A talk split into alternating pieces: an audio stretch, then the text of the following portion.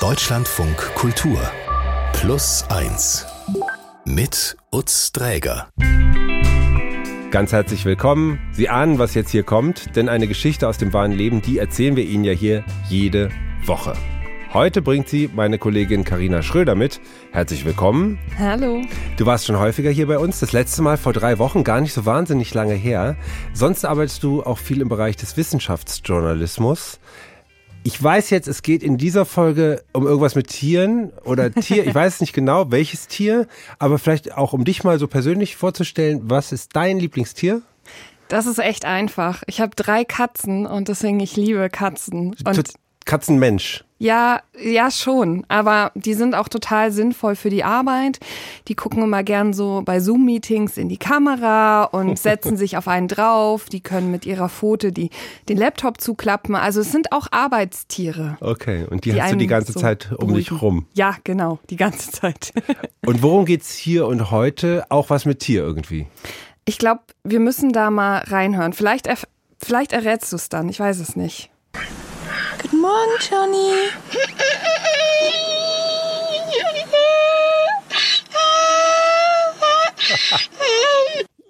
Ich liebe dein Gesicht. Ja, also erst dachte ich irgendwas was Huhnmäßiges. Mhm. Dann dachte ich an sterbenden Esel.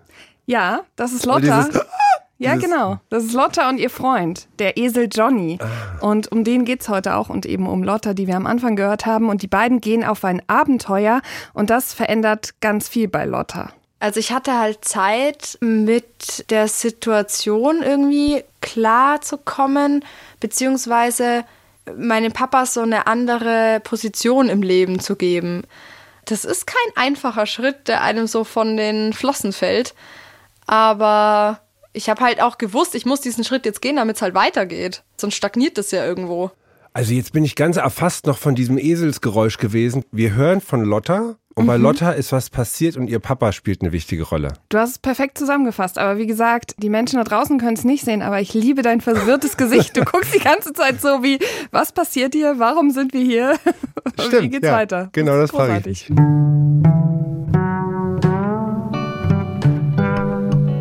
Also wir fangen, wie man so schön sagt, am Anfang an. Mhm. Jetzt ist Lotta 29 Jahre alt und man kann schon sagen, die trägt so ihr Herz auf der Zunge. Also ich habe sie in München besucht und wirklich so zehn Minuten später, nachdem wir uns das erste Mal gesehen haben, klar, wir haben mal telefoniert, aber trotzdem haben wir dann so Geschichten über unsere Partner ausgetauscht, so Kennenlerngeschichten und sowas, weil wir uns irgendwie gleich miteinander super verstanden haben und wohlgefühlt haben.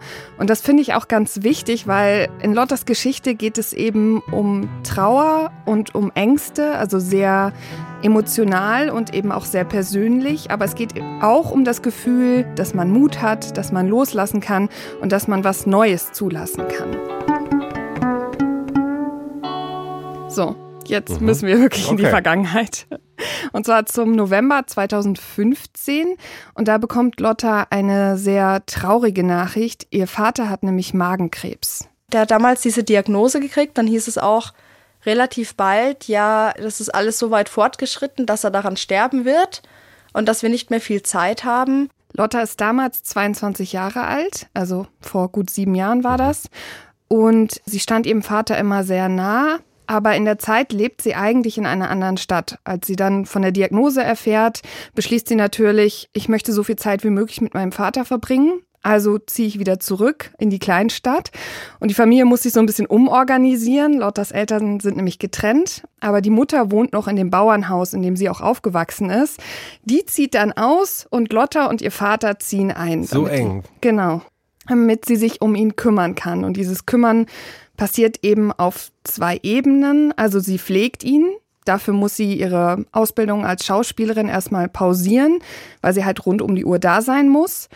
Und ja, sie kümmert sich auch emotional um ihn, nämlich sie zeigt ihm, wie viel er ihr bedeutet, indem sie zum Beispiel ein Buch macht mit Fotos und Geschichten von der Familie. Und da schreibt sie eben auch rein, wofür sie ihm ganz besonders dankbar ist. Danke, dass du an meiner Geburt Mama so toll beim Atmen geholfen hast. Das hat mir nämlich meine Mama erzählt, dass der Papa da so ultra gut für sie da gewesen ist. Danke, dass du am besten die Babyblähungen wegmassieren konntest. Das konnte mein Papa auch am besten. Der hatte nämlich die größten Hände und die besten Massagehände überhaupt. Danke, dass du uns immer was mitgebracht hast, wenn du vom LKW-Fahren wiederkamst. Da war er länger mal nicht da und immer war irgendwo eine Zuckertüte oder so, die dann als erstes um die Ecke geschaut hat. Oder danke, dass du immer die besten Pfannkuchen gemacht hast. Oh Gott, die Pfannkuchen von meinem Papa, die waren der absolute Wahnsinn.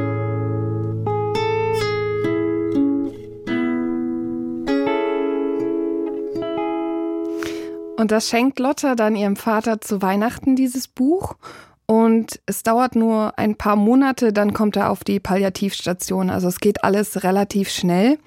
Aber für ihn ist klar, die letzten Tage, die will er unbedingt zu Hause verbringen. Das klappt dann auch noch, aber er stirbt dann im März in einer Nacht 2016 im Kreise der Familie. Die ganze Familie ist zusammengekommen. Lottas Mutter, die Brüder und eben auch Lotta. Und am nächsten Morgen, das hat sie mir so schön erzählt, das hat irgendwie was bitters Schönes. Die haben dann zusammengesessen, der ist eben zu Hause gestorben, sie haben noch zusammen gefrühstückt und irgendwie getrauert und trotzdem auch irgendwie den Vater gefeiert. Das muss was ganz Besonderes gewesen sein, so ein Abschied, der so nah ist. Nach dem Abschied, die Zeit nach dem Tod, die ist für Lotta relativ stressig weil sie muss sich dann um den Nachlass kümmern und die Beerdigung. Und als das alles geschafft ist, da sitzt sie sehr, sehr oft bei ihrem Vater am Grab. Der wurde im Friedwald neben einem Baum beigesetzt und an dem kann man sich schön anlehnen und sitzen. Und da kann man eben auch ganz viel schön grübeln. Es ist natürlich auch so, dass ich durch den Tod von meinem Papa gemerkt habe, dass ich auch nicht unendlich viel Zeit habe für ganz, ganz, ganz wichtige Träume. Weil mein Papa ja auch so einen großen Traum hatte, der wollte ja mit einem Traktor und einem Zirkuswagen einmal ums Mittelmeer fahren. Und davon hat er mir immer strahlend erzählt, seitdem ich ein kleines Kind war, dass er das mal machen möchte, wenn er in Rente ist. Traktor und Zirkuswagen? Ja. Einmal ums Mittelmeer. Der Ja. war LKW-Fahrer oder? Genau, richtig. Und es gab auch einen Sommer, von dem mir Lotte erzählt hat, da sind die zusammen mit einem Zirkuswagen als Familie rumgereist, weil das irgendwie auch so ein bisschen Familientraum war und er wollte das quasi noch, noch größer fassen und da noch viel länger mit dieser Truppe unterwegs sein. Aber das hat natürlich nicht geklappt und das zerreißt Lotta innerlich, dass sie das nicht mehr mit erleben konnte, wie ihr Vater sich diesen großen Traum erfüllt. Und dann muss sie natürlich auch an eigene Träume denken, weil sie hat ja schon gesagt, sie weiß nicht, wie viel Zeit sie hat.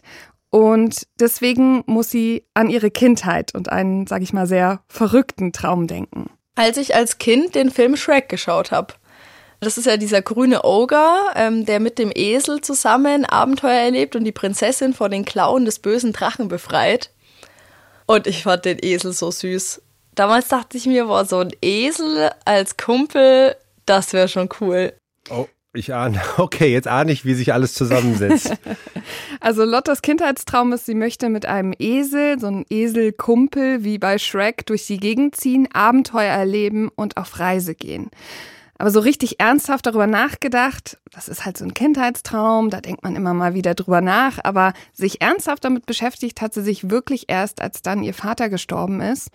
Sie sagt, sie wurde quasi wachgerüttelt. Das Leben ist kurz, jetzt ist die Zeit, Dinge zu tun. Aber Lotta ist ja mitten im Studium, im Schauspielstudium. Und das nimmt sie auch sehr, sehr ernst, weil sie hat viel und hart dafür gearbeitet, da überhaupt aufgenommen zu werden. Sie hat sich sehr reingehängt, sie hat ihr Abi gemacht, sie hat sich an mehreren Schauspielschulen beworben und musste eben auch wegziehen, was ihr, glaube ich, mit am schwersten gefallen ist. Die hat immer sehr gerne in der Kleinstadt gelebt, in der sie aufgewachsen ist. Und dann musste sie ja nach München gehen, damit das klappt. Und das war schon ein Riesenschritt für sie. Außerdem war Geld eigentlich ihr ganzes Leben lang Thema. Also der Vater war ja unter anderem Lastwagenfahrer, aber auch Fahrlehrer und dann war das Geld oft sehr knapp und darüber haben sich die Eltern auch viel gestritten und das hat sie irgendwie so verinnerlicht. Also Geld ist ein wichtiges Thema und deswegen dieses Sicherheitsbedürfnis hinter sich zu lassen und einfach zu sagen, ich nehme jetzt eine Auszeit, das, sag ich mal, ist ihr doch sehr, sehr schwer gefallen. Als sie dann die Schauspielausbildung beendet hat, dann arbeitet sie erstmal in so Gelegenheitsjobs. Also sie hilft in einem Büro, in der Kletterhalle und hat auch so ein paar kleine Schauspieljobs. Aber als junge Schauspielerin ist das gar nicht so einfach, da irgendwie reinzukommen. Und ja, es klappt irgendwie alles. Es ist auch ganz schön, aber es ist nicht das, was sie so richtig erfüllt. Und dann stellt sie sich viele Fragen. Wie lange bin ich da? Was ist mein großer Traum? Ist mein großer Traum die Schauspielerei oder habe ich gerade vielleicht einen anderen großen Traum, den ich erstmal umsetzen möchte? Zum Beispiel mir einen Esel zu kaufen und mit dem wandern zu gehen und alles mal langsamer zu machen, weil ich habe natürlich in der Stadt gewohnt und hatte oft das Gefühl, es muss immer alles höher, schneller, weiter sein und du musst dich als Schauspieler natürlich auch immer wieder beweisen und wie wir dir zeigen, du bist der Beste für diesen Job. Also in Lotta wächst diese Idee, die wird immer größer, die wird immer intensiver und sie will unbedingt diese Eselwanderung machen. Allerdings stößt die Idee, mit einem Esel durch die Gegend zu wandern und, sage ich mal, den sicheren Hafen des Zuhauses zu verlassen, nicht unbedingt auf Begeisterung bei allen Familienmitgliedern, zum Beispiel bei dem Freund ihrer Mutter. Mach doch lieber noch ein Praktikum, Ausbildung, noch ein Studium, keine Ahnung, irgendwas, was dich halt im Leben voranbringt. Aber jetzt einen Esel zu kaufen, den Job zu kündigen und mit dem wandern zu gehen, er hat mich dann halt gefragt, was bringt mir das? Und ich konnte ihm die Frage auch nicht beantworten. Ich habe halt nur gemeint, du, ich, ich weiß es nicht, ich habe nur das Gefühl, ich brauche das jetzt gerade für mich. Ich habe das Gefühl, das ist genau das, was ich jetzt machen soll. Lotta möchte gerne einen Esel mitnehmen und zusammen auf Reisen gehen mit ihm und zwar um Abenteuer zu erleben. Oder was ist genau das Ziel? Gibt es eine Route? Das habe ich nicht ganz begriffen gerade, Karina. Ja, also am Anfang gibt es nur die Idee, mhm. ich will weg. Also sie hat so einen riesigen Drang, sie möchte dem geregelten Leben entfliehen, den Verpflichtungen. Und wenn man ganz ehrlich ist, vielleicht auch diese Erinnerungen in den letzten Monaten an ihren Vater, weil man kann sich gut vorstellen, wenn jemand so krank ist, derjenige wird dünner, man ist es auch in diesen jungen Jahren nicht gewohnt, seine Eltern so verletzlich zu sehen. Und das irgendwie mitzukriegen, das hat sehr tief eingeschnitten. Und deswegen ist die erste Idee wirklich nur, ich muss jetzt erstmal los. Also lässt sie sich da von so einem Bauchgefühl raus. Genau, leiten. genau, richtig natürlich muss als erstes ein Eselkumpel her. Also die Idee ist ja schön, aber man muss erstmal jemanden Kiste, finden. Ja. Der muss her. Und du glaubst es mir echt nicht, aber ausgerechnet eBay Kleinanzeigen ist die Lösung, wenn man einen Esel sucht, offenbar. Also sie wird fündig in Dessau. Da steht ein Esel namens Johnny und Lotta fährt hin und sagt, es ist Liebe auf den ersten Blick. Da hat der Besitzer ihn eben hergerufen und ich habe ihm das Halfter umgelegt und er war so super süß und super aufmerksam und ist halt voll lieb mit mir mitgelaufen, hat kein einziges Mal mich irgendwie weggezogen, um zu grasen oder so. Und ich bin stehen geblieben, dann ist er auch stehen geblieben, hat den Hals lang gemacht, die Ohren gespitzt, mich angeschaut. Ja, und jetzt? Sag mal, äh, sind die Filmrechte eigentlich schon vergeben bei dieser ganzen Geschichte? Hast du dich da irgendwie schon das, äh, schlau meinst gemacht? Ich sollte mal nachfragen. Ich interessiere mich dafür jetzt. das mache ich auf jeden Fall. Ich finde auch, es ist eine großartige Geschichte und man merkt halt auch in diesen schon diesen ersten Momenten und auch jetzt, wenn man die beiden zusammen sieht, die sind ein großartiges Team. Die ja. passen einfach zusammen. Mhm. Also holt sie Johnny nach Bayern äh, auf einen Hof bei München und der ist natürlich außerhalb, so ein Bauernhof, der steht ja nicht mitten in München und dann muss sie immer nach, äh, nach diesem Bauernhof fahren, um ihn zu sehen und das macht sie wirklich jeden Tag. Also man merkt schon, die Verbindung ist sehr stark und nebenbei entwickelt sich dann eben doch auch noch weiter diese Idee von der Wanderung und sie hat einen Plan. Also so ein bisschen Plan. sie will mit Johnny über die Alpen bis nach Italien und ans Meer. Und sie recherchiert dafür viel und sie lernt, was Esel so brauchen, was die so essen, wie viel die tragen können, wie die sich am wohlsten fühlen. Also sie liest tausend Bücher und was ja auch ganz wichtig ist, sie weiß, sie möchte mit ihm alleine sein und eben keine Hilfsmittel haben. Also man hätte sich ja auch ein Auto nehmen können mit einem Hänger und ihn irgendwo hinfahren. Nee, es soll wirklich sofort losgehen und es soll die ganze Zeit Wanderung sein. Sie plant also ein paar Monate, kündigt ihre Jobs und am 9. Juli 2018, dann ist es endlich soweit, es geht los. Und Lotta ist die Nacht davor mega aufgeregt. Also sie schläft nicht, die spielt alle Szenarien durch. Alles, was schief gehen kann, hat sie garantiert sich schon überlegt im, im Kopf. Aber das Coole ist, dass sie die ersten zwei Tage Freunde mitnimmt, die auch Esel haben und dann wandern die quasi so zu sechst los. Und Moment ähm, mal. Sie, da sind noch andere Eselwanderer dabei? Erstmal ja, die ersten zwei Tage, okay. genau. Und die wandern dann halt von diesem Hof erstmal Richtung Süden. Mhm. Aus heiterem Himmel hat der Markus dann gemeint, also wir müssen da vorne dann rechts abbiegen äh, und laufen dann eine Schlaufe, dass wir wieder zurückkommen. Und ich war dann so, äh, wie, da jetzt schon? Ich dachte, ihr lauft noch ein paar Stunden weiter mit. Okay. Und dann war mir so klar, gleich sind da Johnny und ich alleine. Also Lotte hat ein bisschen mulmiges Gefühl, weil in der Theorie auf dem Papier hört sich das alles toll an, man geht jetzt wandern, aber sie hat auch ein bisschen Angst, nämlich Angst davor, dass Johnny einfach streikt und nicht mehr weiterlaufen will. Und natürlich passiert genau das. Ja, und dann wollte ja der Johnny erstmal nicht mehr weitergehen. Dann hat er erstmal gestreikt. Dann stand der Johnny da am Wegrand und hat sich gedacht, nö, ohne mich. Das Lustige ist, ich, ich habe dann erstmal nicht verstanden, warum. Und sie hat mir dann erzählt, der Johnny hat ja seine anderen Eselkumpel da gehabt und die sind ja abgebogen. Ja, ja, klar. Und er erstmal so, warum gehen wir nicht Ja. mit unseren Freunden mit? Das weiß Lotta in dem Moment aber nicht. Also Lotta will weiter, aber es bewegt sich nichts. Er bewegt sich keinen Zentimeter. Wenn er nicht will, dann will er nicht. Wenn der stehen bleibt, dann können drei Erwachsene an ihm rumziehen. Und man kann ihn nicht von der Stelle bewegen. Ein Esel kann sich wirklich verwurzeln. Störrisch wie ein. Ja, genau das. Wobei ich äh, gehört habe, dass es sehr unfair ist, weil eigentlich ist es so, dass Esel zum Beispiel stehen bleiben an Wasser oder sowas, weil sie Angst vor Wasser haben und dass deswegen sie als störrisch gelten. Aber eigentlich sind Esel gar nicht so störrisch. Einfach hochsensibel. Ja, genau. Ein bisschen wie Lotta in dem Moment. Also sie bricht in Tränen aus, sie ruft einen Freund an und sie will eigentlich wieder gleich nach Hause. Also in dem Moment ist so diese, dieser Gedanke, was mache ich hier eigentlich? Warum mache ich das? Ich, also ich könnte ja jetzt auch einfach wieder gehen, mich zwingt keiner. Vielleicht ist die ganze Idee komplett absurd. Also sie ist wirklich an dem Punkt, dass sie denkt, okay, jetzt äh, Ja, ja, dann halt nicht. Dann, dann halt nicht. Sie hat aber Glück, dann kommen nämlich ein paar Menschen vorbei, die den Esel schon gesehen haben und Karotten rausholen und ähm, Wasser bringen und sie auch so ein bisschen aufbauen und irgendwie ihr klar machen, ah, voll die coole Idee, mach weiter so. Und Lotta beschließt, einfach an der Stelle, wo sie gerade ist, zu bleiben und dort zu übernachten. Da habe ich dann gemerkt, dass ich A, mit dem Esel schon mal gar nichts planen kann. Und es war für mich furchtbar schwer am Anfang. Am Anfang habe ich mir gedacht, oh Gott, wir kommen überhaupt nicht voran und eigentlich wäre ich gerne irgendwie jetzt schon viel weiter und so. Aber gleichzeitig habe ich mir das ja auch insgeheim gewünscht, genau das mehr zu lernen. Und das hat der Johnny auf eine ganz liebenswürdige, aber unverhandelbare Art und Weise mir beigebracht. Unverhandelbar, das ist sehr schön gesagt. Also, ja, und dann? Dann, was macht sie dann? Also sie hat zwar irgendwie was geplant, aber sie merkt, sie muss jetzt umdisponieren. Also sie weiß, so straight gehen, wie es auf der Karte so schön angezeigt wird, das funktioniert nicht.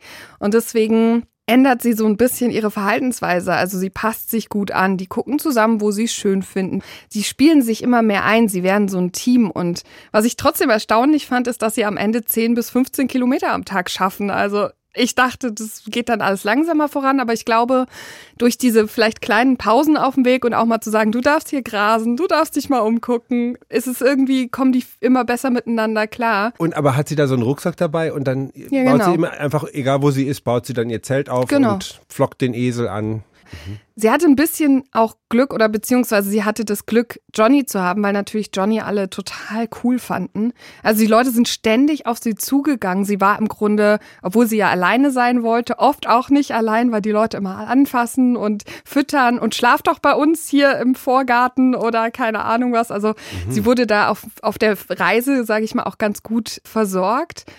Und eigentlich verläuft alles auch ruhig, wenn es da nicht noch etwas gäbe, was Lotta zu schaffen macht. Und das sind Albträume, die sie hat. Die haben schon angefangen, als sie noch zu Hause war, also kurz nach dem Tod ihres Vaters. Damals habe ich dann mit meinem Freund im Bett gelegen, wir haben äh, geschlafen und auf einmal bin ich in der Nacht aufgewacht und habe geträumt, dass ich nicht in seinem Arm liege, sondern in dem Arm von meinem Papa, dass mein Papa stirbt, dass die Totenstarre einsetzt und ich aus dem Arm nicht mehr rauskomme.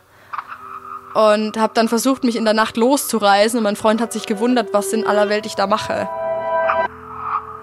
Also das war so der Anfang der Träume und die werden immer expliziter und immer mehr wie so ein Horrorfilm. Sie sieht irgendwann nicht mehr ihren Vater, sondern sie sieht einfach einen sterbenden Mann, der sie mitzieht, der sie angreift, der immer irgendetwas von ihr will und sie versteht nicht so richtig, was los ist. Und natürlich hat sie Angst. Die Angst wird immer größer. Sie bekommt Angst vor der Nacht, also überhaupt schlafen zu gehen, die Träume zu haben. Diese Bilder schießen ihr auch manchmal am Tag durch den Kopf. Das lässt sie einfach nicht los. Und als dann der Plan mit Johnny entstanden ist, hat sie sich natürlich auch gefragt, was mache ich denn jetzt eigentlich mit meinen Albträumen?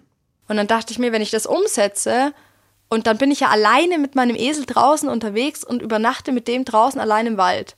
Horrorvorstellung. Aber ich dachte mir auch, wenn ich das dann mache und es funktioniert, dann habe ich bestimmt zu Hause keine Angst mehr, wenn ich das dann mal schaffe, allein im Wald zu übernachten.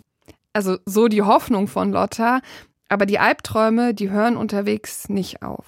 Sie hat so ein paar Strategien, um damit umzugehen. Das scheint vielleicht banal, aber sie geht zum Beispiel immer ins Zelt, bevor es dunkel wird. Und sie steht erst wieder auf, wenn es hell ist, weil sie eben Angst vor der Nacht, der Dunkelheit hat. Mhm. Und sie trinkt auch abends nichts mehr, damit sie eben nachts nicht auf die Toilette muss, raus muss aus dem Zelt. Und dann gibt es eine Nacht, die ist aber besonders schlimm, würde ich mal sagen. Da finden Lotta und Johnny ein Nachtlager, das so äh, schön an einem Fluss gelegen ist. Ähm, es klingt idyllisch, aber sie merkt ganz schnell, dass es eigentlich keine gute Idee ist. Es plätschert nämlich und es rauscht und sie kann Johnny nicht mehr hören. Und normalerweise ist das immer ganz beruhigend, dass sie nebenbei ihren Esel hört, weil sie vielleicht auch so ein bisschen die Hoffnung hat, würde was passieren, würde er mich hoffentlich wecken. Und in dem Moment ist es aber so, es plätschert und es ist tief dunkler Wald um sie rum. Sie kann jetzt halt auch nicht weitergehen, einen anderen Platz suchen.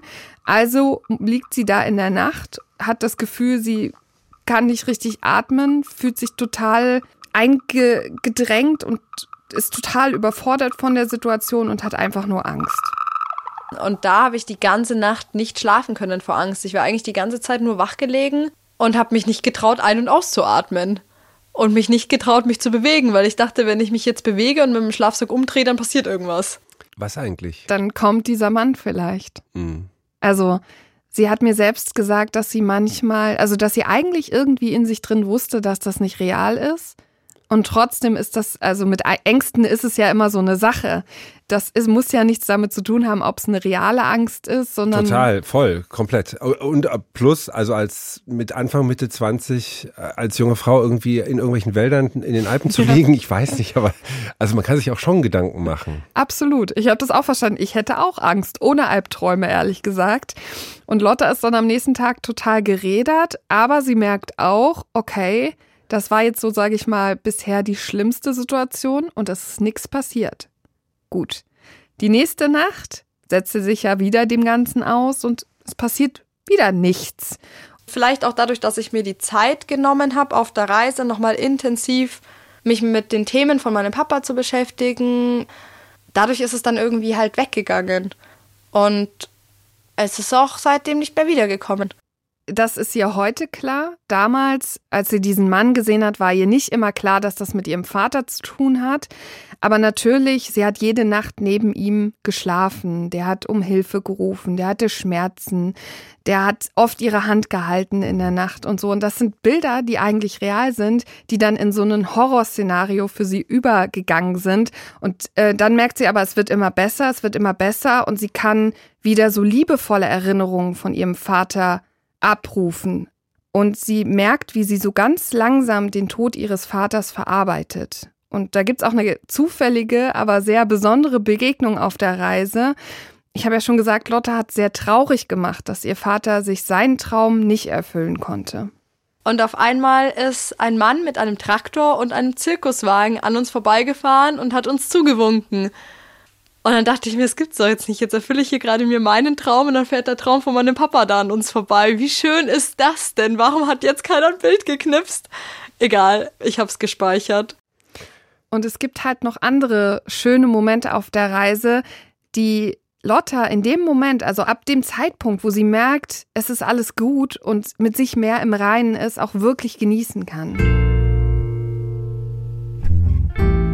Es war weit und breit, keine Menschenseele, es waren nur der Johnny und ich auf so einem Hügel zwischen den ultraschönen Bergen. Das Wetter war perfekt. Wir haben in dem Dorf davor noch Mirabellenkuchen geschenkt bekommen und Johnny ging's gut, wir hatten frisches Heu. Und da habe ich mir gedacht, oh mein Gott, wie glücklich bin ich denn eigentlich? Und dann hatte ich noch so einen schönen Moment, wo ich in die Wolke geguckt habe und irgendwie meinem Papa geschafft habe, ganz nahe zu sein in Gedanken. Und ja, irgendwie hatte ich da so das Gefühl, ja, jetzt bist du langsam angekommen, na endlich.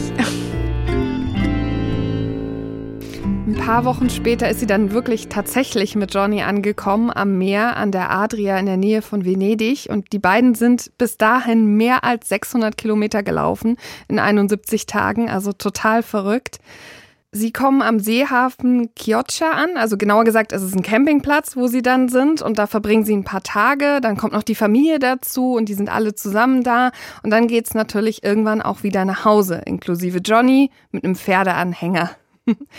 Und zurück zu Hause, da merkt sie, oh Mensch, ich muss mich ja erstmal wieder an Menschen gewöhnen. Ach so ist das, wenn man ein Dach über den Kopf hat. Ich meine, es ist schon schön, so ein Kühlschrank und eine Dusche und ein Bett und, sage ich mal, so unbegrenzten Zugang zu Strom und Essen. Das nach der längeren Zeit ist das sicherlich toll. Aber sie merkt auch, irgendwie ist alles anders und in dieses Leben von früher passe ich nicht mehr genauso rein. Wie viele Wochen war sie unterwegs? Also zweieinhalb Monate insgesamt hatte ich das Gefühl, dass mein Vertrauen in die Welt weiter gewachsen ist, weil ich war die ganze Zeit draußen, ich habe so viele Menschen kennengelernt. Ich habe nie gewusst, was morgen passiert, wie unser Weg verläuft und irgendwie hat es halt immer geklappt und dadurch kommt so ein bisschen mehr Gelassenheit ist in mir angekommen und auch so ein bisschen mehr Vertrauen in die Welt und dadurch vielleicht auch in mich und ja, ich war glücklich, erleichtert und vor allem auch irgendwie stolz, dass das geklappt hat, so wie ich das gehofft habe. Und nach der Reise, eben weil sie nicht mehr genau in das Leben passt, was sie vorher hatte, stellt sie ihr Leben komplett um. Also sie hatte schon vorher mal mit dem Gedanken gespielt, auch so in der Jugend vielleicht doch eher was mit Kindern zu machen und vielleicht auch irgendwann wieder so aufs Land zu ziehen, also ins vielleicht sogar ländliche München, da wo auch der Johnny ist. Und jetzt, nach dieser Reise, traut sie sich. Also sie macht eine Ausbildung zur Erlebnispädagogin, damit sie mit Kindern arbeiten kann in der Natur, die sie ja jetzt auch so lieben gelernt hat. Und für die Ausbildung zum Beispiel, da muss sie immer von München nach Stuttgart pendeln. Und das kostet natürlich auch gut Geld, diese Ausbildung und auch das Pendeln. Aber nach der Reise, diese Angst vor, jetzt muss ich Geld ausgeben und was ist, wenn ich nicht genug habe und so, das konnte sie irgendwie alles ablegen. Also sie hat eine ganz andere Lebenseinstellung und sagt so, das ist mir wert und auch wenn es erstmal an anderen Stellen dann vielleicht fehlt, es wird schon irgendwie immer alles gut. Und sie fängt dann in einem Waldkindergarten an, lustigerweise bei einer Frau, die sie auf der Reise kennengelernt hat, die auch einen Esel hat. Und die meinte zu ihr, Wer mit einem Esel über die Alpen wandern kann, der kann auch auf eine Horde Kinder aufpassen. Also, falls du überlegst, den Job zu wechseln, das wären die Grundvoraussetzungen. Und dann hat sie auf dem Weg noch ein Tagebuch geschrieben und daraus ist ein Buch entstanden. Und sie hat sich ihren Traum erfüllt, auch damit, dass sie eben schreibt, weil ihr Vater hatte den Traum auch und dann konnte sie sozusagen für sich, für beide schreiben. Und sie zieht zu Johnny auf den Bauernhof, damit die immer zusammen sein können. Nein. Doch. Da, die sind jetzt ja, als ich sie besucht habe, ist Johnny, also eigentlich sollte Johnny nicht in der Wohnung stehen, aber der steht halt direkt da bei ihr, bei ihrem, bei ihrer Wohnung. Und sie, ich hatte extra, also meine Anweisung war, als ich angekommen bin, du musst Karotten mitbringen. Das habe ich gemacht. Und dann stehen wir halt da, ich die Karotten in der Hand und Johnny kommt halt einfach in die Wohnung. Dann steht er halt in der Wohnung und Lotta so, naja, das passiert schon häufiger. Johnny ist halt gewohnt, dass wir irgendwie zusammen sind. Und das ist wirklich so schön. Mhm. Das ist so toll. Und sie lebt so ganz minimalistisch in einer Einraumwohnung und so. Und man merkt irgendwie, sie braucht nicht mehr viel. Vielleicht kann sie auch einfach spontan mal losgehen. Dann macht sie auch so Tages- oder Wochenausflüge oder so. Also sie hat sich einfach verändert. Sie ist aus diesem Hamsterrad, in dem wir alle so gerne leben, dem Arbeiten und Funktionieren und alles immer schaffen. Irgendwie ist sie da rausgekommen.